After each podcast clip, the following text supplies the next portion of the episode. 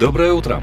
Вы слушаете подкаст «Политсуть». С вами Дмитрий Диваков и Сергей Изотов. Вместе с экспертами мы обсуждаем три горячих политических новости недели. В 15 выпуске нашего подкаста мы обсудим встречу Путина и Лукашенко, атаку клонов на место в питерском парламенте и сложности наблюдателей со статусом иноагентов. Интеграция без обязательств, о чем договорились Владимир Путин и Александр Лукашенко. Новость первая. На прошлой неделе в Москве состоялись переговоры президентов России и Белоруссии Владимира Путина и Александра Лукашенко. Разговор длился три с половиной часа, а само общение двух лидеров продолжилось и после совместной пресс-конференции до позднего вечера. Главным результатом встречи стало согласование 28 союзных программ. Их подписание ожидается в ходе очередного заседания Высшего Госсовета Союзного государства, который может пройти уже 4 ноября. Александр Лукашенко уже назвал эти договоренности беспрецедентными. Мы о многом договорились. Это очень серьезные договоренности. Таких шагов мы еще не предпринимали, как эти три года подготовки и выдачи этих союзных программ. Цитирует батьку белорусское агентство Белта. Журналист-международник, автор телеграм-канала «Забро» Алексей Забродин со своей стороны напомнил нам, что изначально программ по углублению интеграции было больше 30, если ориентироваться на скупые комментарии чиновников в СМИ. Судя по всему, реально сложные с точки зрения согласования позиций дорожные карты решили просто отмести в сторону, иначе можно было бы еще столько же лет их обсуждать и ни к чему так и не прийти. Эксперт отметил, что содержание этих программ держалось в секрете вплоть до 10 сентября 2021 года. Сейчас список опубликован, однако по-прежнему не очень понятно, как это все должно позитивно отразиться на благосостоянии граждан союзного государства, добавил он. То есть официальные комментарии сулят нам социально-экономическое благоденствие. Однако каких-то пояснений для чайников, что конкретно получат Маша, Вася, Петя, Нина, по-прежнему нет. И это несколько смазывает интерес к вроде бы историческому событию, подытожил Алексей Забродин.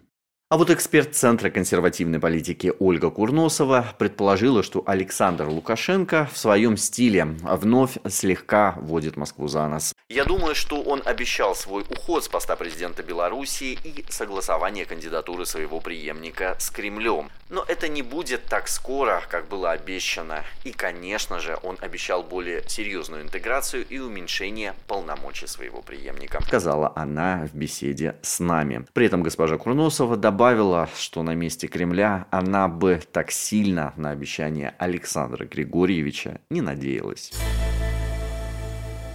Предвыборная атака клонов. Зачем в парламент Петербурга баллотируется сразу три Вишневских? Новость вторая.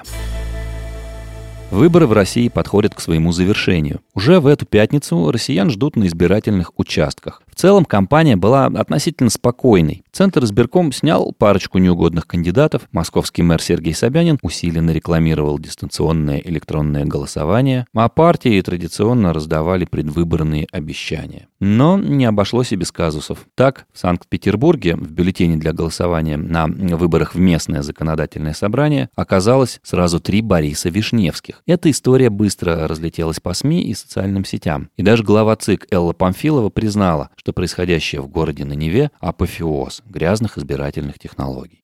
Правда, что с этим делать, госпожа Памфилова так и не уточнила, посетовав на действующее законодательство. К сожалению, действующий закон весьма либерален к так называемым двойникам. Политтехнологи, чьими принципами являются манипуляции, найдя лазейку в законе, сменили двойникам только фамилии и имена, не трогая отчество. Это дает возможность не указывать в бюллетене соответствующую информацию, чтобы избиратель не понимал, о ком идет речь. Процитировал слова главы Центра избиркома официальный телеграм-канал ведомства. При этом госпожа Памфилова пообещала, что по итогам этой кампании ЦИК все-таки направит законодателям свои предложения, как закрыть эту лазейку для двойников в избирательном законодательстве.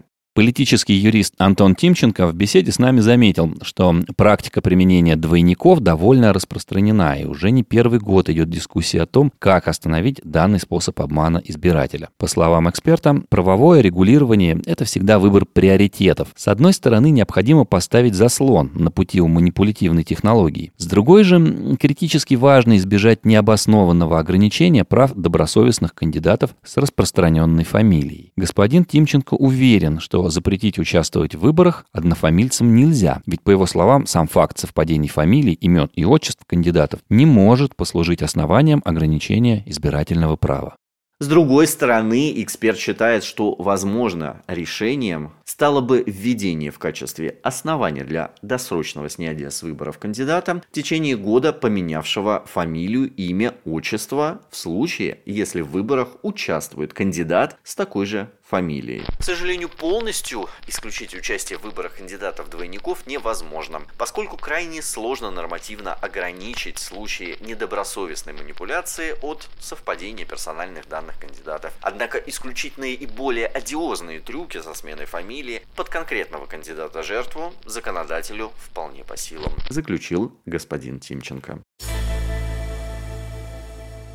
Иноагенты на выборах. Какие сложности ждут наблюдателей и журналистов с таким статусом? Новость третья.